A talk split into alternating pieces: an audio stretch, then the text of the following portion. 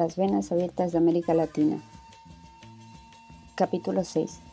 El derramamiento de la sangre y de las lágrimas. Y sin embargo, el Papa había resuelto que los indios tenían alma. En 1581 Felipe II había afirmado, ante la audiencia de Guadalajara, que ya un tercio de los indígenas de América había sido aniquilado y que los que aún vivían se veían obligados a pagar tributos por los muertos.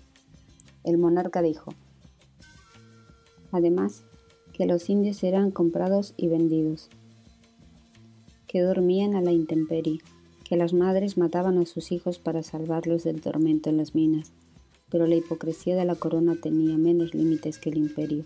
La corona recibía una quinta parte del valor de los metales que arrancaban sus súbditos en toda la extensión del nuevo mundo hispánico, además de otros impuestos y otro tanto ocurría en el siglo XVIII con la corona portuguesa en tierras de Brasil. La plata y el oro de América penetraron como un ácido corrosivo, al decir de Engels, por todos los poros de la sociedad feudal moribunda en Europa, y al servicio del naciente mercantilismo capitalista, los empresarios mineros convirtieron a los indígenas y a los esclavos negros en un numerosísimo proletariado externo de la economía europea. La esclavitud greco-romana resucitaba en los hechos, en un mundo distinto, al infortunio de los indígenas de los imperios aniquilados en la América hispánica.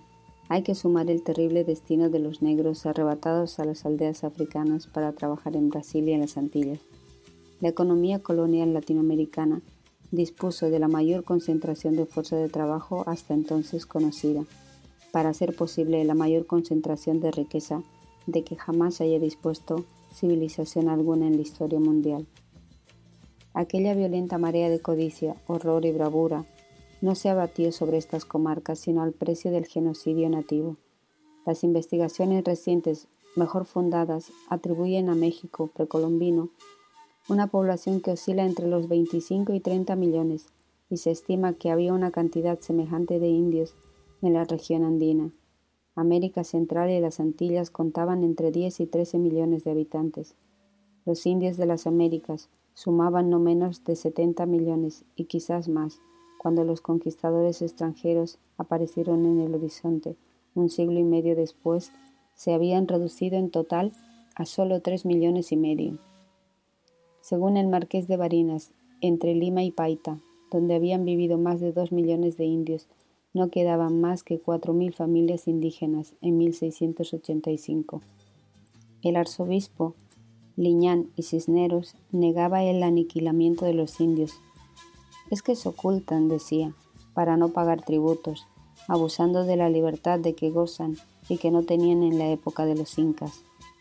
Manaba sin cesar el metal de las vetas americanas y de la corte española llegaban también sin cesar ordenanzas que otorgaban una protección de papel y una dignidad de tinta a los indígenas, cuyo trabajo extenuante sustentaba el reino. La ficción de la legalidad amparaba al indio, la explotación de la realidad lo desangraba. De la esclavitud a la encomienda de servicios, y de ésta a la encomienda de tributos y al régimen de salarios. Las variantes en la condición jurídica de la mano de obra indígena no alteraron más que superficialmente su situación real. La corona consideraba tan necesaria la explotación inhumana de las fuerzas de trabajo aborigen que en 1601 Felipe III dictó reglas prohibiendo el trabajo forzoso en las minas y simultáneamente envió otras instrucciones secretas ordenando continuarlo en caso de que aquella medida hiciese flaquear la producción. Del mismo modo, entre 1616 y 1619 el visitador y gobernador Juan de Solorzano hizo una investigación sobre las condiciones de trabajo en las minas de mercurio de Huancavelica. El veneno penetraba en la pura médula, debilitando los miembros todos y provocando un temblor constante, muriendo los obreros, por lo general en el espacio de cuatro años. Informó al Consejo de Indias y al monarca. Pero en 1631, Felipe IV ordenó que se continuara allí con el mismo sistema y su sucesor Carlos II renovó tiempo después el decreto. Estas minas de mercurio eran directamente explotadas por la corona, a diferencia de las minas de plata que estaban en manos de empresarios privados. En tres centurias, el Cerro Rico de Potosí, quemó, según Josiah Conder, 8 millones de vidas. Los indios eran arrancados de las comunidades agrícolas y arriados junto con sus mujeres y sus hijos rumbo al cerro. De cada diez que marchaban hacia los altos páramos helados, siete no regresaban jamás. Luis Capoche, que era dueño de minas y de ingenios, escribió que estaban los caminos cubiertos, que parecía que se mudaba el reino. En las comunidades los indígenas habían visto volver muchas mujeres afligidas sin sus maridos y muchos hijos huérfanos sin sus padres, y sabían que en la mina esperaban mil muertes y desastres.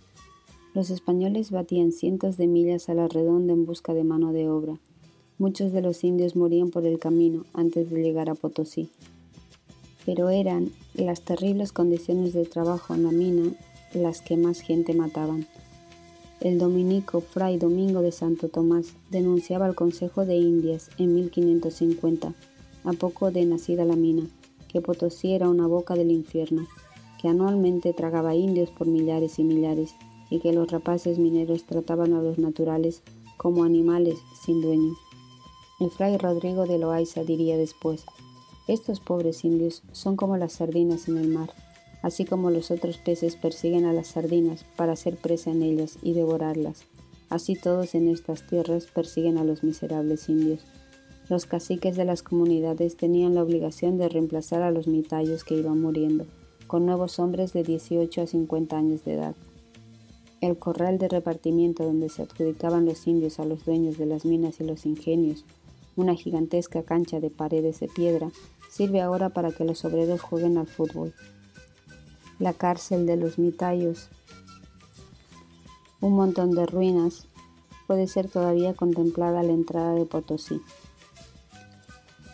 En la recopilación de leyes de Indias no faltan decretos de aquella época, estableciendo la igualdad de derechos de los indios y los españoles para explotar las minas, y prohibiendo expresamente que se lesionaran los derechos de los nativos.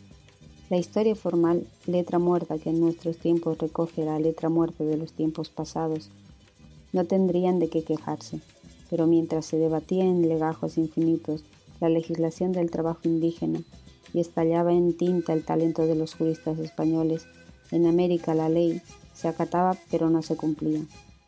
En los hechos, el pobre del indio es una moneda, al decir de Luis Capoche, con la cual se halla todo lo que es menester, como con oro y plata, y muy mejor. Numerosos individuos reivindicaban ante los tribunales su condición de mestizos para que no los mandaran a los socavones, ni los vendieran y revendieran en el mercado. A finales del siglo XVIII, con color corvo, por cuyas venas corría sangre indígena, renegaba así de los suyos.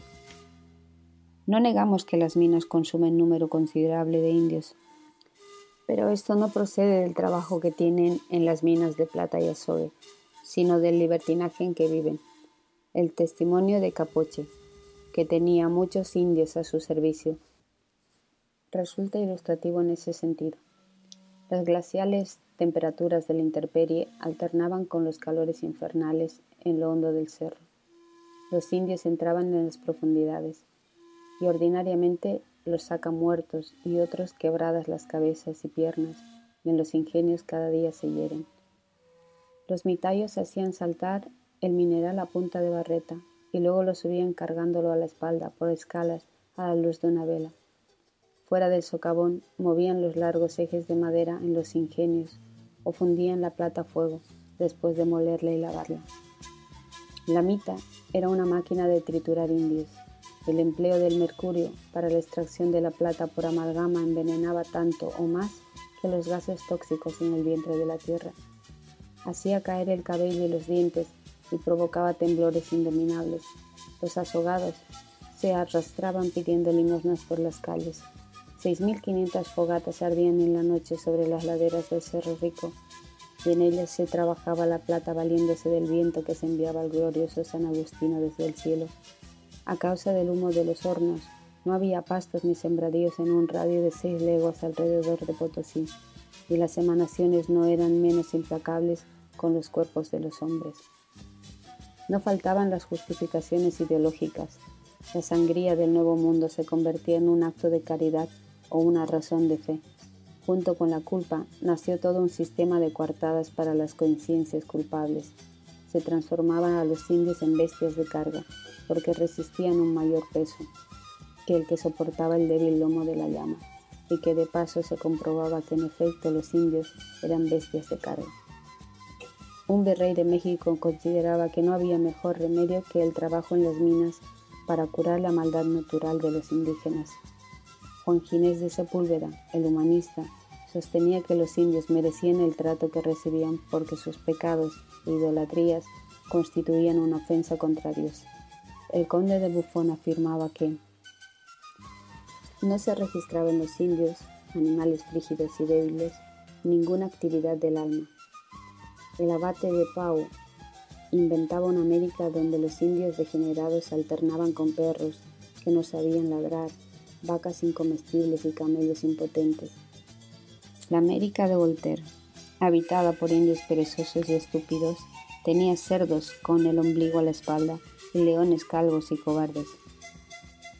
Bacon, de Maistre, Montesquieu, Hume y Bodin se negaron a reconocer como semejantes a los hombres degradados del Nuevo Mundo. Hegel habló de la impotencia física y espiritual de América y dijo que los indígenas habían perecido al soplo de Europa. En el siglo XVII, el padre Gregorio García sostenía que los indios eran de ascendencia judía porque al igual que los judíos, son perezosos, no creen en los milagros de Jesucristo y no están agradecidos a los españoles por todo el bien que les han hecho. Al menos no negaba este sacerdote que los indios descendieran de Adán y Eva. Eran numerosos los teólogos y pensadores que no habían quedado convencidos por la bula del Papa Paulo III, emitida en 1537, que había declarado a los indios verdaderos hombres el padre Bartolomé de las Casas agitaba la corte española con sus denuncias contra la crueldad de los conquistadores de América.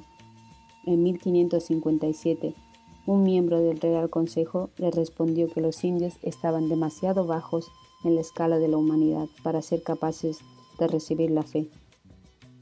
Las Casas dedicó su fervorosa vida a la defensa de los indios frente a los desmanes de los mineros y los encomenderos. Decía que los indios preferían ir al infierno para no encontrarse con los cristianos. A los conquistadores y colonizadores se les encomendaban indígenas para que los catequizaran, pero como los indios debían al encomendero servicios personales y tributos económicos, no era mucho el tiempo que quedaba para introducirlos en el cristiano sendero de la salvación. En recompensa a sus servicios, Hernán Cortés había recibido 23.000 vasallos se repartían los indios al mismo tiempo que se otorgaban las tierras mediante mercedes reales o se las obtenía por el despojo directo. Desde 1536, los indios eran otorgados en encomienda, junto con su descendencia, por el término de dos vidas, la del encomendero y su heredero inmediato. Desde 1629 el régimen se fue extendiendo en la práctica. Se vendían las tierras con los indios adentro, en el siglo XVIII, los indios, los sobrevivientes, aseguraban la vida cómoda de muchas generaciones por venir. Como los dioses vencidos persistían en sus memorias, no faltaban coartadas santas para el sufructo de su mano de obra por parte de los vencedores. Los indios eran paganos, no merecían otra vida. Tiempos pasados. 420 años después de la bula del Papa Paulo III, en septiembre de 1957, la Corte Suprema de Justicia del Paraguay emitió una circular comunicando a todos los jueces del país que los indios son tan seres humanos como los otros habitantes de la República. Y el Centro de Estudios Antropológicos de la Universidad Católica de Asunción realizó posteriormente una encuesta reveladora en la capital y en el interior. De cada diez paraguayos, ocho creen que los indios son como animales. En Caguazú, en el Alto Paraná, y en el Chaco, los indios son cazados como fieras, vendidos a precios baratos y explotados en régimen de virtual esclavitud. Sin embargo, casi todos los paraguayos tienen sangre indígena y el Paraguay no se cansa de componer canciones, poemas y discursos en homenaje al alma guaraní. La nostalgia peleadora de Tupac Amaru. Cuando los españoles irrumpieron en América, estaba en su apogeo el imperio teocrático de los incas, que extendía su poder sobre lo que hoy llamamos Perú, Bolivia y Ecuador. Abarcaba parte de Colombia y de Chile y llegaban hasta el norte argentino y la selva brasileña. La Confederación de los Aztecas había conquistado un alto nivel de eficiencia en el Valle de México, y en Yucatán y Centroamérica, la civilización espléndida de los mayas persistía en los pueblos herederos, organizados para el trabajo y la guerra. Estas sociedades han dejado numerosos testimonios de su grandeza, a pesar de todo el largo tiempo de la devastación. Monumentos religiosos que nada envidian a las pirámides egipcias, eficaces creaciones técnicas para pelear contra las sequías, objetos de arte que delatan un invicto talento. En el Museo de Lima pueden verse centenares de cráneos que fueron objeto de trepanaciones y curaciones con placas de oro y plata por parte de los cirujanos incas. Los mayas habían sido grandes astrónomos, habían medido el tiempo y el espacio con precisión asombrosa y habían descubierto el valor de la cifra cero antes de que ningún otro pueblo en la historia. Las acequias y las islas artificiales creadas por los aztecas deslumbraron a Hernán Cortés, aunque no eran de oro. La conquista rompió las bases de aquellas civilizaciones. Peores consecuencias que la sangre y el fuego de la guerra tuvo la implantación de una economía minera. Las minas exigían grandes desplazamientos de población y desarticulaban las unidades agrícolas comunitarias no solo extinguían vidas innumerables a través del trabajo forzado, sino que además indirectamente abatían el sistema colectivo de cultivos. Los indios eran conducidos a los socavones, sometidos a la servidumbre de los encomenderos y obligados a entregar por nada las tierras que obligatoriamente dejaban o descuidaban. En la costa del Pacífico los españoles destruyeron o dejaron extinguir los enormes cultivos de maíz, yuca, frijoles, payares, maní, papa dulce. El desierto devoró rápidamente grandes extensiones de tierra que habían recibido vida de la red incaica de irrigación. Cuatro siglos y medio después de la conquista, solo quedan rocas y matorrales en el lugar de la mayoría de los caminos que unían al imperio. Aunque las gigantescas obras públicas de los incas fueron, en su mayor parte, borradas por el tiempo o por la mano de los usurpadores, restan aún dibujadas en las cordilleras de los Andes las interminables terrazas que permitían y todavía permiten cultivar las laderas de las montañas. Un técnico norteamericano estimaba en 1936 que si en ese año se hubiera construido con métodos modernos esas terrazas, hubieran costado unos 30 mil dólares por acre. Las terrazas y los acueductos de irrigación fueron posibles en aquel imperio que no conocía la rueda, el caballo ni el hierro, merced a una prodigiosa capacidad de organización y a un profundo conocimiento del medio. Nacido de la relación religiosa del hombre con la tierra, que era sagrada y estaba por lo tanto siempre viva. También habían sido asombrosas las respuestas aztecas al desafío de la naturaleza. En nuestros días, los turistas conocen por jardines flotantes las pocas islas sobrevivientes en el lago desecado, donde ahora se levanta sobre las ruinas indígenas la capital de México. Esas islas habían sido creadas por los aztecas para dar respuesta al problema de la falta de tierras en el lugar elegido para la creación de Tenochtitlán. Los indios habían trasladado grandes masas de barro desde las orillas y habían apresado las nuevas islas del Limo entre delgadas paredes de cañas, hasta que las raíces de los árboles les dieron firmeza. Por entre los nuevos espacios de tierra se deslizaban los canales de agua. Sobre estas islas inusitadamente fértiles creció la poderosa capital de los aztecas, con sus amplias avenidas, sus palacios de austera belleza y sus pirámides escalonadas. Brotada mágicamente de la laguna, estaba condenada a desaparecer ante los embates de la conquista extranjera.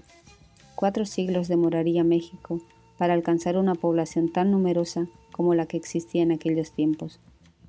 Los indígenas eran, como dice Darcy Ribeiro, el combustible del sistema productivo colonial. Es casi seguro, escribe Sergio Bagú, que a las minas hispanas, que a las minas hispanas fueron arrojados centenares de indios, escultores, arquitectos, ingenieros y astrónomos confundidos entre la multitud esclava, para realizar un burdo y agotador trabajo de extracción. Para la economía colonial, la habilidad técnica de esos individuos no interesaba, solo contaban ellos como trabajadores no calificados, pero no se perdieron todas las esquirlas de aquellas culturas rotas. La esperanza del renacimiento, de la dignidad perdida, alumbraría numerosas sublevaciones indígenas. En 1781, Tupac Amaru puso sitio al Cusco. Este cacique mestizo, directo descendiente de los emperadores incas, encabezó el movimiento mesiánico y revolucionario de mayor envergadura. La gran rebelión estalló en la provincia de Tinta.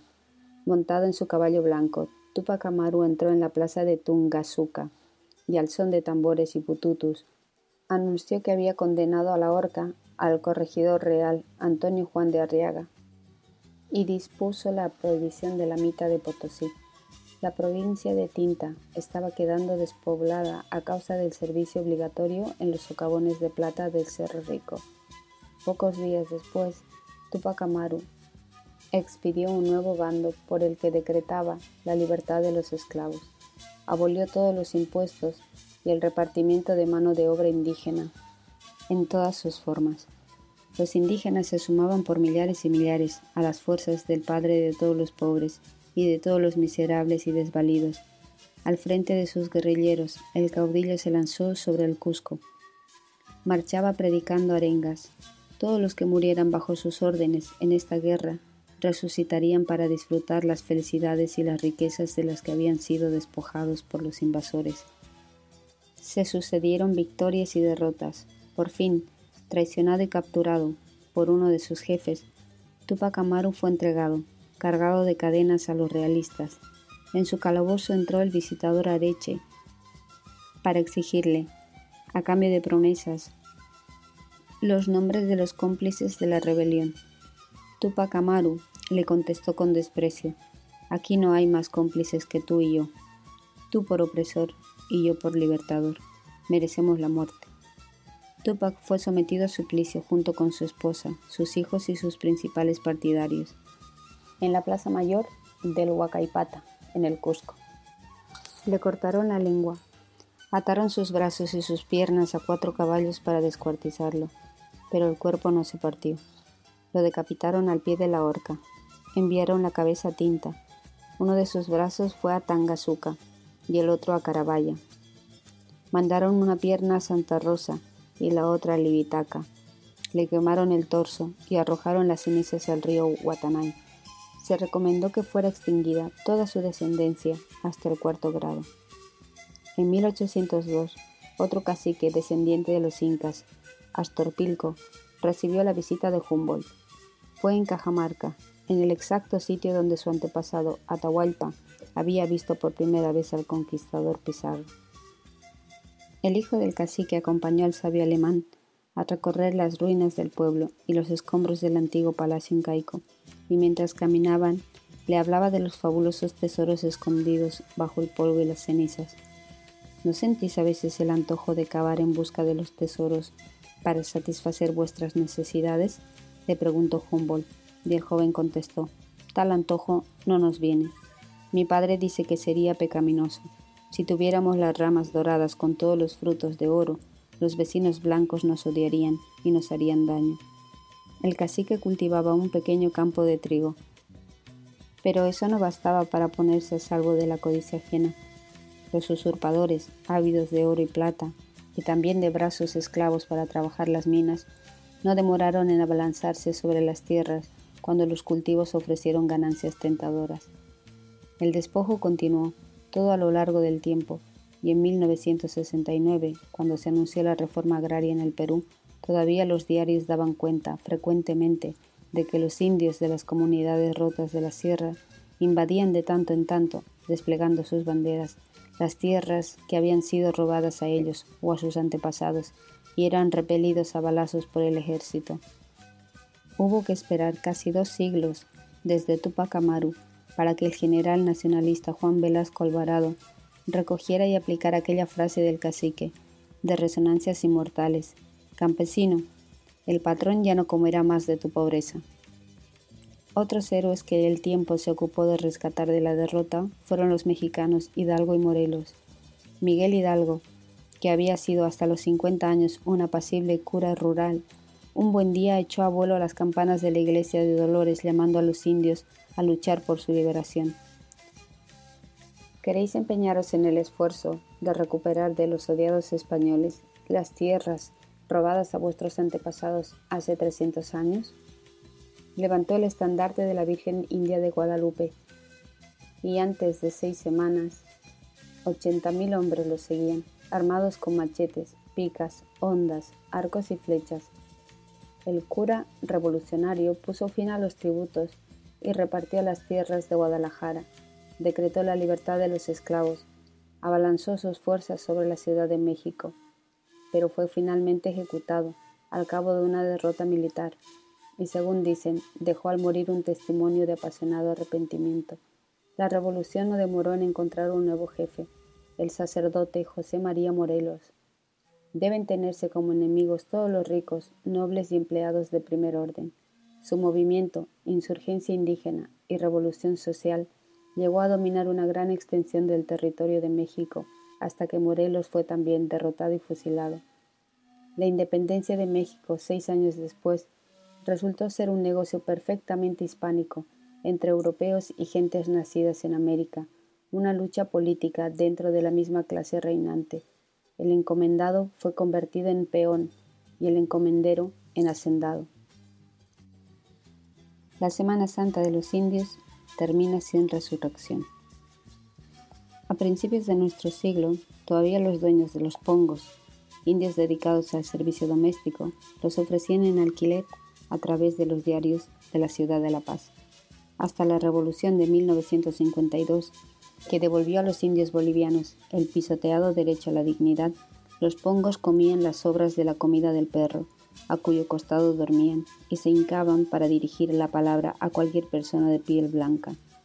Los indígenas habían sido bestias de carga para llevar a la espalda los equipajes de los conquistadores. Las cabalgaduras eran escasas.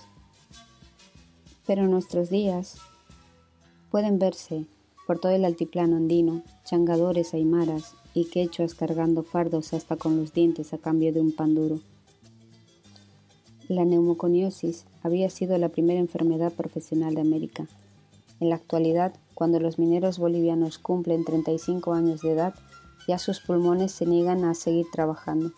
El implacable polvo de silice impregna la piel del minero le raja la cara y las manos, le aniquila los sentidos del olfato y el sabor y le conquista los pulmones, los endurece y los mata. Los turistas adoran fotografiar a los indígenas del altiplano, vestidos con sus ropas típicas, pero ignoran que la actual vestimenta indígena fue impuesta por Carlos III a fines del siglo XVIII.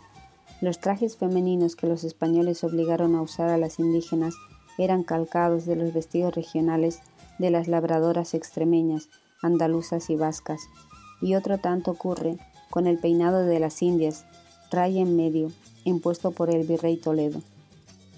No sucede lo mismo, en cambio, con el consumo de coca, que no nació con los españoles.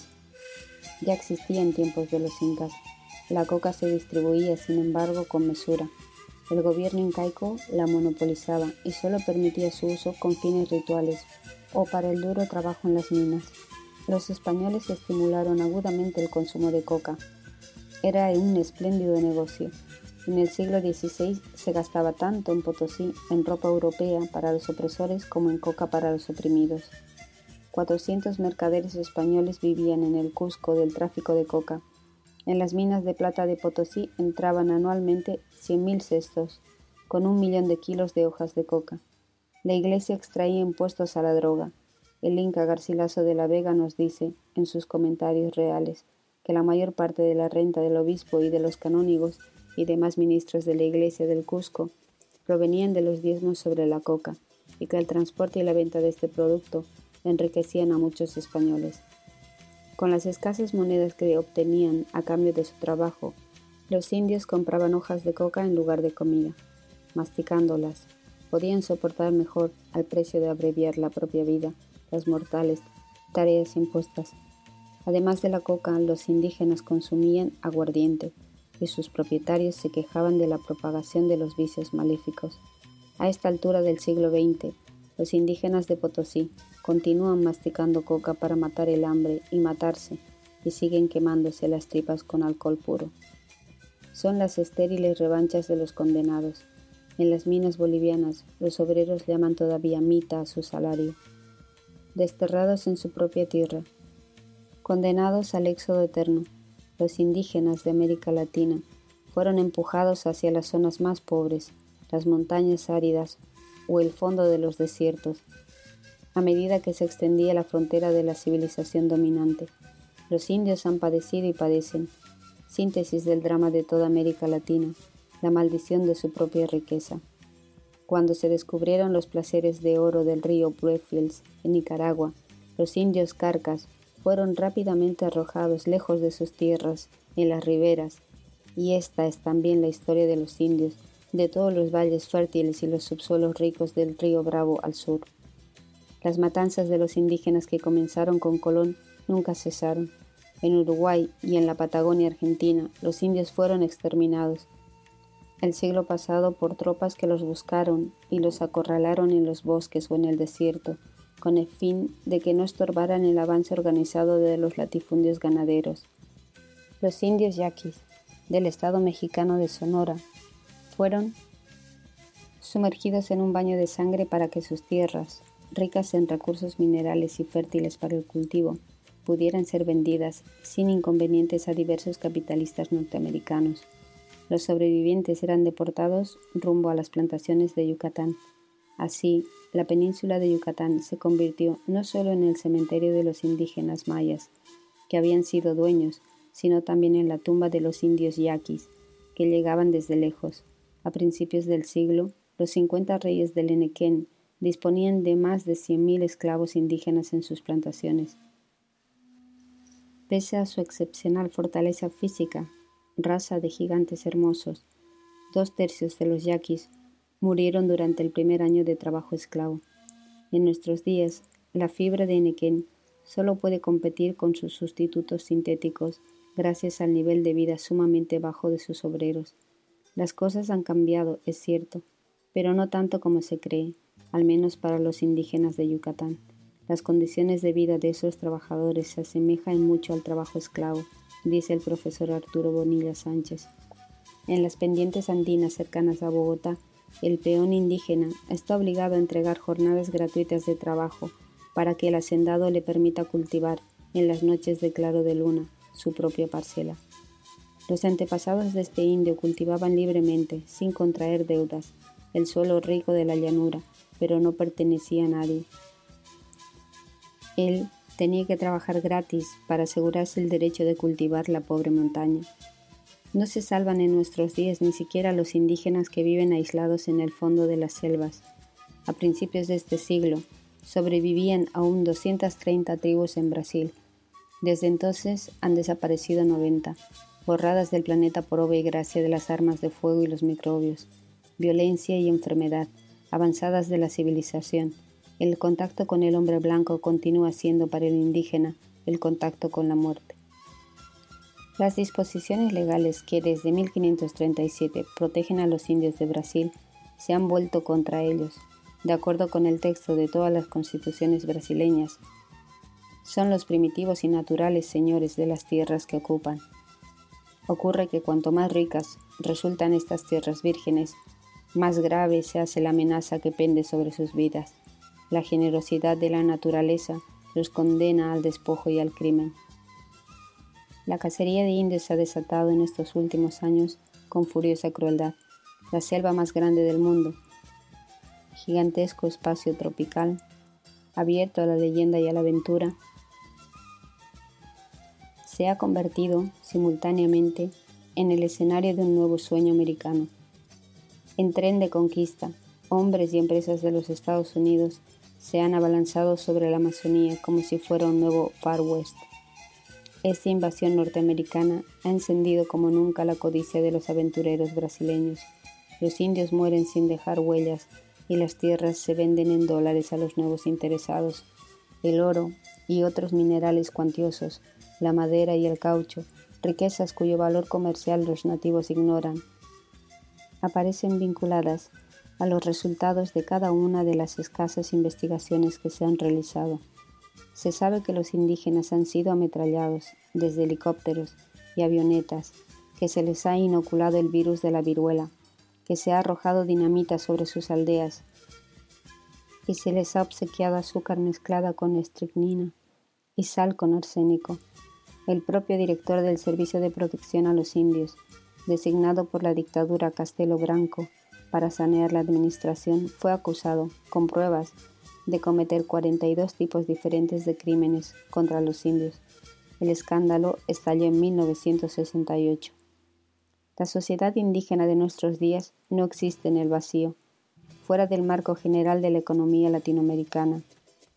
Es verdad que hay tribus todavía encerradas en la selva amazónica y comunidades aisladas del mundo en el altiplano andino y en otras regiones, pero por lo general los indígenas están incorporados al sistema de producción y al mercado de consumo, aunque sea en forma indirecta. Participan como víctimas de un orden económico y social donde desempeñan el duro papel de los más explotados entre los explotados. Compran y venden buena parte de las escasas cosas que consumen y producen en manos de intermediarios poderosos y voraces que cobran mucho y pagan poco. Son jornaleros en las plantaciones, la mano de obra más barata y soldados en las montañas. Gastan sus días trabajando para el mercado mundial o peleando por sus vencedores. En países como Guatemala, por ejemplo, constituyen el eje de la vida económica nacional. Año tras año, cíclicamente, abandonan sus tierras sagradas tierras altas, minifundios del tamaño de un cadáver, para brindar 200.000 brazos a las cosechas del café, el algodón y el azúcar en las tierras bajas. Los contratistas los transportan en camiones como ganado, y no siempre la necesidad decide, a veces decide el aguardiente. Los contratistas pagan una orquesta de marimba y hacen correr el alcohol fuerte. Cuando el indio despierta de la borrachera, ya lo acompañan las deudas. Las pagará trabajando en tierras cálidas que no conoce, de donde regresará al cabo de algunos meses, quizá con algunos centavos en el bolsillo, quizá con tuberculosis o paludismo. El ejército colabora eficazmente en la tarea de convencer a los remisos.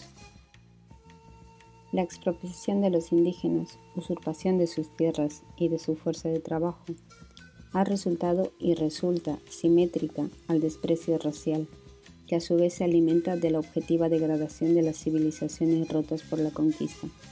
Los efectos de la conquista y todo el largo tiempo de la humillación posterior rompieron en pedazos la identidad cultural y social que los indígenas habían alcanzado. Sin embargo, esa identidad triturada es la única que persiste en Guatemala, persiste en la tragedia, en la Semana Santa, las procesiones de los herederos de los mayas dan lugar a terribles exhibiciones de masoquismo colectivo. Se arrastran las pesadas cruces, se participa de la flagelación de Jesús paso a paso durante el interminable ascenso del Gólgota. Con aullidos de dolor se convierte su muerte y su entierro en el culto de la propia muerte y el propio entierro, la aniquilación de la hermosa vida remota la Semana Santa de los indios guatemaltecos termina sin resurrección.